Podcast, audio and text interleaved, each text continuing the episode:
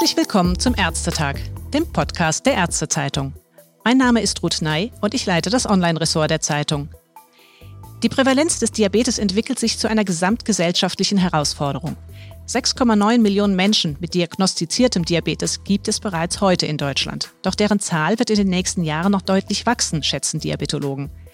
Beim Diabetes Typ 2 etwa wird mit einem Anstieg um 50 bis 75 Prozent bis zum Jahr 2040 gerechnet. Das wären bis zu 5 Millionen mehr Diabetiker. Dabei sind die Hauptursachen der Entstehung klar. Falsche Ernährung und zu wenig Bewegung. Und doch scheint es so schwer, genau hier effektiv anzusetzen.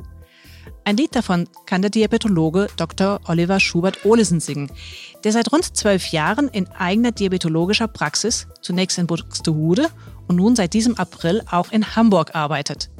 Wie können Patienten entsprechend motiviert und bei der Stange gehalten werden? Wo hilft Digitalisierung und wo mehr der direkte Mensch-zu-Mensch-Austausch, auch unter Kollegen, also zwischen Fach- und Hausarzt?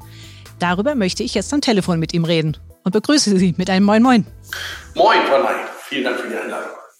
Sie sind Facharzt für Innere Medizin und Diabetologe und ich darf es verraten, selbst an Diabetes erkrankt. Genau. Haben Sie dadurch eigentlich einen anderen Zugang zu Ihren Patienten? Verstehen Sie mehr von Ihren Nöten und können auch vielleicht bei Motivationsschwierigkeiten anders helfen? Ich glaube an vielen Stellen in der Tat, dass ich ein anderes Verständnis manchmal für die Sorgen und Nöte und Ängste der Betroffenen habe. Das heißt nicht, dass Nicht-Diabetiker das nicht empfinden können oder auch genügend Empathie haben können. Aber klar, ich kenne das meist aus eigener Erfahrung und ich kann natürlich jedes Gerät, was die Diabetiker brauchen, einmal selber testen und teste es auch in der Tat, damit ich einmal sagen kann, was ist, wo sind Vor- und Nachteile und ich kann manchmal auch Ängste nehmen. Also ich hatte schon neu manifestierte Diabetiker, die dann voller Angst mir gegenüber sitzen und wenn ich dann sage, wissen was, das geht trotzdem alles ganz gut und gucken Sie mich an, ich kriege es ja auch hin, dann nimmt das häufig jetzt. Mhm. Mit ein Hintergrund für meine Frage ist ein wichtiger Fokus in der Therapie und auch ein Motivationsschwerpunkt, das ist die ordentliche Blutzuckerkontrolle. Und wenn man jetzt hier mal vor allem auf die immer größer und älter werdende Gruppe der Typ-2-Diabetiker blickt, muss man fragen, können die sich denn zum allermeist inzwischen selbst Blutzucker messen, wenn es zum Beispiel dann nötig wird, dass dieses Ab- und Zu-Messen nicht mehr ausreicht? Also in der Tat sehr, die, die Gerätschaften werden immer besser, immer einfacher, immer intuitiver und viele unserer Patienten können sehr gut selbstständig den Blutzucker messen. Wichtig ist natürlich, und das ist ja bei jedem Gerät so, ich muss denjenigen richtig dazu einweisen. Das heißt. Genau, weil die Auswahl ist ja riesig. Wenn man mal sich umblickt, wie viele Firmen sogar einzelne Firmen fünf bis sechs verschiedene Modelle haben. Ja. Das heißt, wonach richten Sie, welches Gerät Sie einem Patienten zum Beispiel empfehlen? Also das Hauptentscheidungskriterium ist, das Gerät muss zu diesem Menschen passen und dieser Mensch muss mit diesem Gerät zurechtkommen können. Dann habe ich natürlich andere Kriterien, die mir als Diabetologe sehr wichtig sind. Also insbesondere, ich möchte ein Gerät haben, was genau genug ist. Ich vergleiche das Ganze immer so ein bisschen mit dem Tacho beim Auto. Wenn Sie auf den Tacho gucken und er zeigt 50 an, dann möchten Sie auch, dass Sie 50 fahren, nicht 60. Und genauso ist das mit den Blutzuckermessgeräten. Wir haben klar, Sie sprachen eben schon an, die älteren Typ 2 Diabetiker, die ja immer mehr werden, also die ähm, Menge an Typ 2 Diabetikern gerade im Alter, das nimmt ja drastisch zu.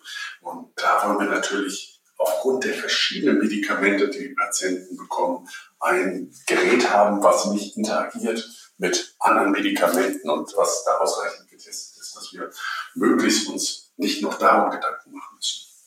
Bei welchen Medikamenten kommt es denn besonders oft vor, dass man da sagen muss, also hier ist es wirklich wichtig, oder kann man speziell sagen, überhaupt, wenn ein Patient, der älter ist, multimorbide und Polymedikation bekommt, muss man immer auf ein Gerät bei der Auswahl achten, das eben solche Arzneimittelinterferenzen ausblendet, möglichst gut.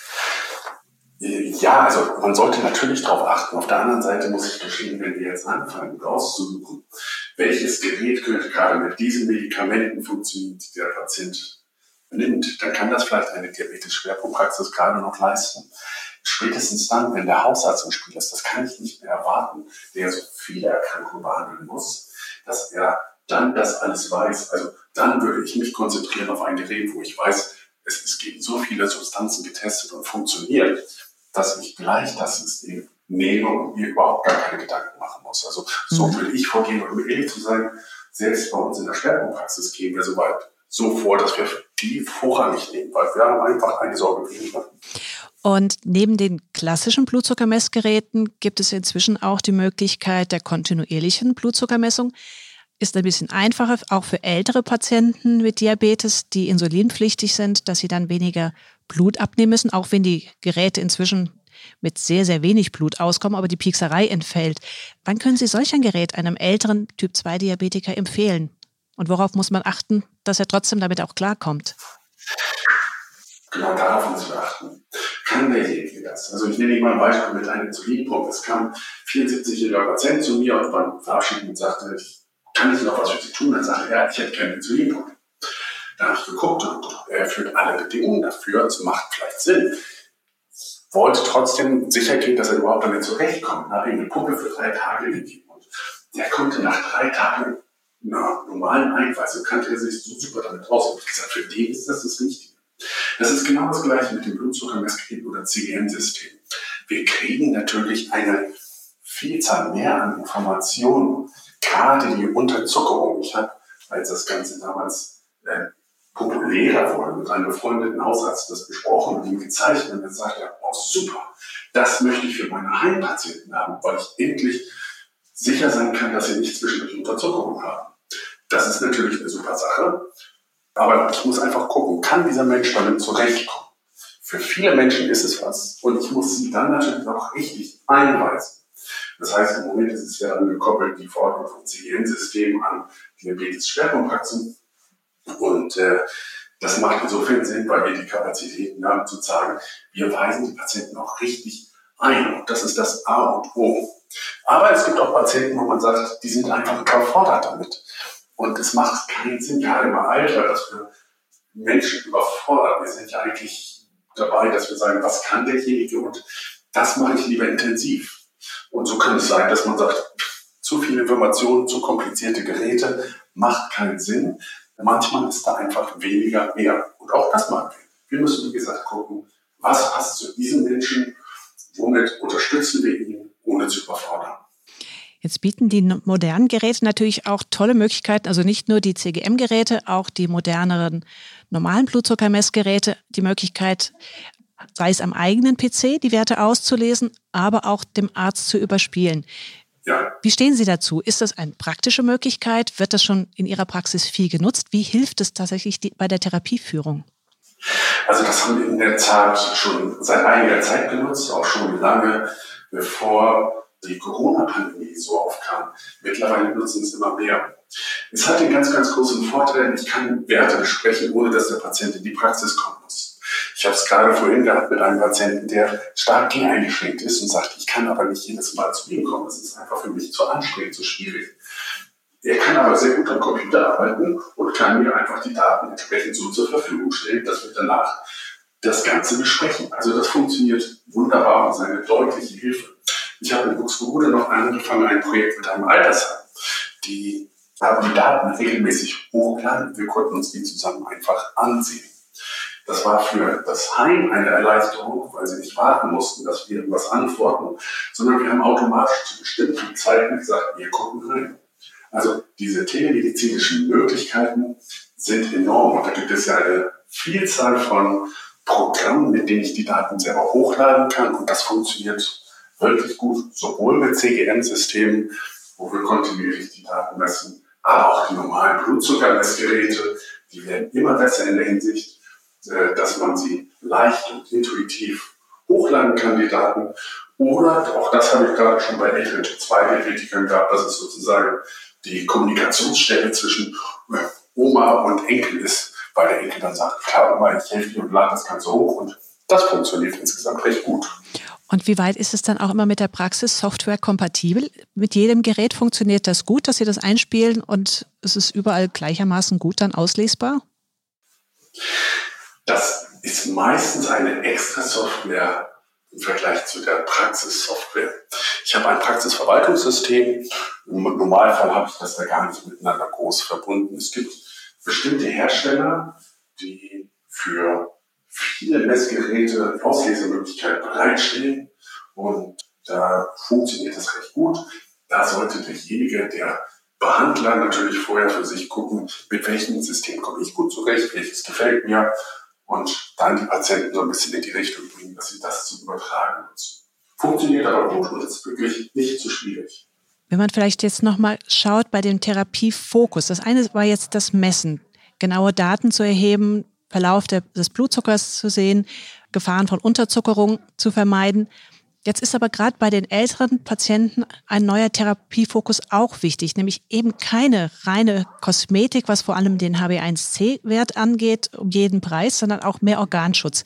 Hat das schon Eingang in die Praxis gefunden oder ist das eher noch am Anfang? Ich würde sagen, es ist mittendrin. Also mehr und mehr Praxen, die wirklich realistisch rangehen und sagen, was ist eigentlich unser Ziel?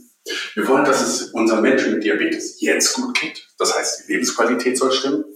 Und die, in Zukunft soll es ihm auch gut gehen. Das heißt, dass wir möglichst wenig Folgekomplikationen, möglichst wenig Endokrine-Schäden haben. Deswegen ist ja auch seit Jahren in den Leitlinien, und das wird immer mehr unterstützt, verankert, dass individuelle Therapieziele gewählt werden sollen. Und das ist genau das, was immer populärer wird, weil wir letztendlich unseren Menschen helfen wollen. Und es ist völlig egal, was für eine Zahl wir auf dem Zettel stehen haben. Wenn wir diese beiden Ziele erreichen würden, dann ist ja schon viel damit getan. Und gerade bei älteren Menschen, ich nenne immer gerne das Beispiel, 95-jähriger Mensch, ist die Frage, muss ich für die nächsten zehn Jahre planen oder sage ich, jetzt muss es geben. Das heißt, nicht zu hohe Werte, das exekiert, also der wird ausgetrocknet, der Patient, wird müde, die Lebensqualität sinkt und nicht zu niedrige Werte. Hypoglykämien wollen wir im Alter wirklich gar nicht mehr haben. Und das wären so die Hauptziele aus meiner Sicht bei älteren Menschen gerade. Also der HbA1c zweitrangig eher so die Frage, wie ist das jetzt und wie kann es im Moment damit weitergehen. Ich glaube, das nimmt mehr und mehr zu, dieser Ansicht. Mhm. Bei all diesen Aspekten, die im Alter zum Tragen kommen und auch den verschiedenen Erkrankungen, da kann es natürlich der Diabetologe alleine nicht richten. Das heißt, es muss eine besonders gute Zusammenarbeit zwischen den Fachärzten und ich denke vor allem auch mit dem Hausarzt zustande kommen. Das ist vielleicht Wunschdenken oder ist das schon gelebte Realität? Was wäre denn hier auch nötig, diese berühmten Sektorengrenzen vielleicht auch ein bisschen fließender zu machen? Also ich glaube beides. Es ist an manchen Stellen wirklich gelebte Realität und äh, an vielen Stellen allerdings immer noch Wunschdenken. Ich möchte mal ein kurzes Beispiel aus einem Bereich bringen. Man hat es geschafft, in einem bestimmten Netzwerk in Deutschland die Amputationsrate mit diabetischen Füßen drastisch zu senken. Und wenn man sich anguckt, was haben die gemacht? Zwei Sachen. Die haben vereinbart, wir bilden ein Netzwerk und wir reden miteinander. Und das Zweite ist, vor jeder Amputation brauchen wir eine zweite Meinung. Das ist für mich exemplarisch für das, wie es laufen sollte. Wir neigen dazu, die ganzen Fachbereiche, und das kenne ich auch noch aus dem Krankenhaus, früher war es sogar noch mehr, zu sagen, wir sind gut und alle anderen sind dumm. Ist ja nicht der Fall. Und wenn wir uns generell gegenseitig mal kennenlernen und austauschen, dann merken wir plötzlich, aha, einfach nur ein anderer Blickwinkel. Ich glaube, in den letzten Jahren, und das wird noch weitergehen, hat sich die Aufgabe des Hausarztes etwas geändert. Früher war der Hausarzt der generelle Behandler und in ganz, ganz speziellen Fragen wurde weitergeschickt. Im Moment ist es aus meiner Sicht mehr so geworden, dass alle Bereiche so weit vorangeschritten sind und so viel mehr Wissen und Erkenntnis haben, Möglichkeiten haben, das kann ich gar nicht mehr von einem Hausarzt erwarten, weil er in so vielen Bereichen ist. Aber das Koordinieren und Verwalten und gucken, was passt zu wem und die Entscheidung, was kann äh, mit normalen Mitteln betrieben werden oder wo muss derjenige an die speziellen Möglichkeiten das ist immer mehr eine sehr, sehr wichtige Aufgabe des Hausarztes. Das funktioniert aber nur, wenn wir miteinander gut kommunizieren.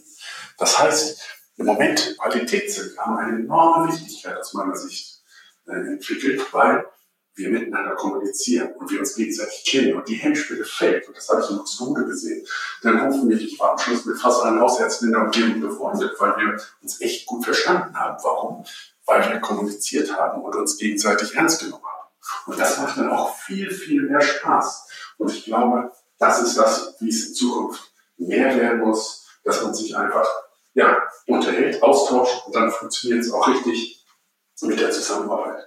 Ich bin auch der Meinung, der Hausarzt braucht mindestens einmal im Quartal eine Rückmeldung von mir als Diabetologen, damit mhm. er weiß, was passiert eigentlich denn gerade in der Praxis? Wie soll das sonst verwalten? Also ganz, ganz wichtig. Also, dass man einen festen Zeitplan hat, nicht nur einfach sich darauf verlässt, man versteht sich und man tauscht sich aus, sondern wirklich nach einem festen Plan, dass auch ein, wirklich ein Austausch stattfindet, ja. wo man dann die Informationen zur Therapie, zu den einzelnen Patienten dann wirklich updatet und weiß, ja, es ist alles so angekommen und im Haus, ärztlichen Setting wird der Patient weiter betreut, vielleicht gerade wenn er auch in einem Heim schon ist. Genau. Gerade dann, gerade dann, dass man sagt, jetzt müssen wir uns vielleicht mal mehr austauschen. Und das ist, ähm, bei dem einen muss es mal mehr sein und beim anderen weniger, aber das generell der Informationsfluss stimmt. Ja, ein spannendes Thema. Und da wird, denke ich, noch eine ganze Menge passieren. Ich danke Ihnen ganz herzlich für das Gespräch. Ich denke, als Fazit lässt sich feststellen, es gibt viele Möglichkeiten, die Blutzuckermessung auch bei einem älteren Typ 2 Diabetiker gut zu kontrollieren. Der niedrige Blutzuckerwert ist nicht das einzige in der Therapie, sondern die Lebensqualität, je älter ein Patient wird, steht mindestens genauso im Fokus. Und das Gespräch mit dem Patienten, aber auch unter den Fachärzten ist auch ganz wichtig, um die Therapie zu einem richtigen Ziel zu führen. Herzlichen Dank für das Gespräch. Ich danke Ihnen.